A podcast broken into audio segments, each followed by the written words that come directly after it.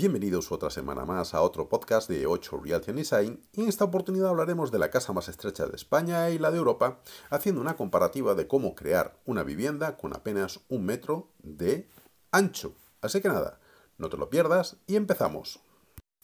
Algunos, para sentirse llenos de felicidad, compran palacios, palacetes, castillos o mansiones, pero hay otros que con un metro y medio de ancho se les llena la felicidad y comienzan a vivir con dignidad y felicidad. Antes de continuar con nuestro podcast, queremos invitarles a comprar nuestro libro de Vivienda 2020 que estará oferta en esta semana, donde publicamos las opciones que podéis hacer para reformar vuestra vivienda para atajar la problemática del COVID-19 y muchos patógenos que hay en la calle. Este libro, que está publicado en Kindle Amazon, está disponible tanto en soporte electrónico como en soporte papel y os llega a casa, estéis confinados o no. Así que aprovechad. Entráis en Amazon, colocáis Vivienda 2020 y adquirís nuestro libro de cómo reformar vuestra casa para atajar el COVID-19. La ciudad de Valencia, además de tener su calle más estrecha, el edificio más alto o la casa más antigua, su casa más estrecha es la más estrecha de toda España, con tan solo un metro cinco centímetros. Esta vivienda de tres plantas, comedor, dormitorio, además de cuarto de baño, nada tiene que envidiar a sus competidoras nacionales o extranjeras indistintamente de Brasil, México, Polonia, Holanda o Escocia, como pueden ser algunas otras competidoras que tenga esta vivienda.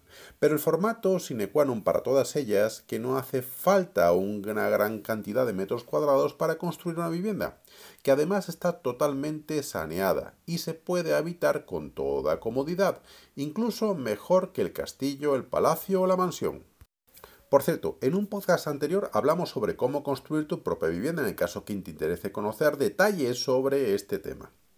Hoy vamos a seguir comentando sobre esto y podemos decir que hay arquitectos que han planteado esta tipología de vivienda estrecha como un reto de diseño.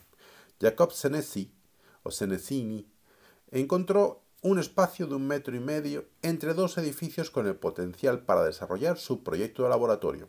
Está ubicado en Varsovia, en Polonia, donde este proyecto destaca porque la luz es el protagonista principal.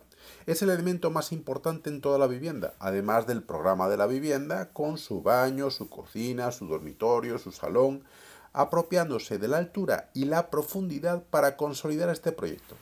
Lo cierto es que tanto esta vivienda estrecha como los mini pisos, las tiny house y las micro viviendas modulares o los micro compact homes son soluciones inmobiliarias que se vienen desarrollando desde hace muchos años y que han implantado muchos núcleos urbanos en cualquier ciudad del planeta que existen, porque siempre hay la típica mm, casa, la casa más estrecha de la ciudad.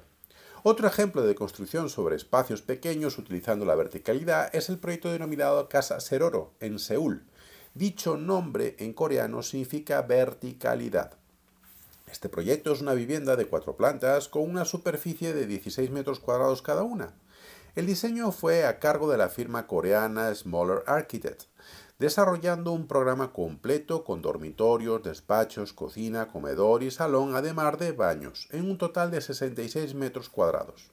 El aprovechamiento del espacio es uno de los pilares más importantes de las viviendas estrechas, pequeñas o compactas. El caso que voy a empezar a relatar, diseñado por el arquitecto Horden Sherry, en Jordan Lee en Londres para la Universidad Técnica de Múnich responde a la creciente demanda para albergar estudiantes ubicándolos en módulos para sus cursos en ese año de estudios. El objetivo es crear una vivienda minimalista optimizando y diminizando la versatilidad del pequeño espacio cuyo es un cubo que solo mide 2,66 centímetros de lado y se ha convertido ya de hace unos años un método posible y eficaz para solventar costes de la vivienda y además la utilización con la dignificación de los espacios para el usuario. Y este esquema de pequeñas viviendas, uno de los proyectos que en mi opinión marcó una pauta en el diseño para microestructuras, fue mucho más interesante desde el aspecto técnico es el proyecto Diogen o Diogen de Renzo, Piano. Pretende probar el potencial de una casa mínima y sobre todo su producción en serie, buscando abaratar costes es como una especie de sala estudio que busca y pretende una relación del individuo o el usuario con una comunidad de casas o un grupo de casas que pretenden implantarse en un espacio o sobre un terreno.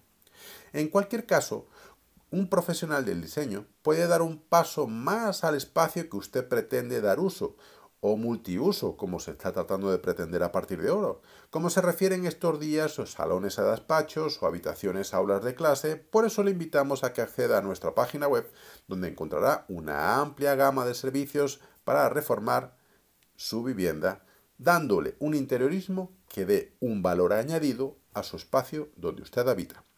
La semana que viene hablaremos de noticias del mercado comercial inmobiliario en España. Recordar, tenemos tu casa, creamos tu hogar. Esto es 8 Realty Design. Hasta la semana que viene.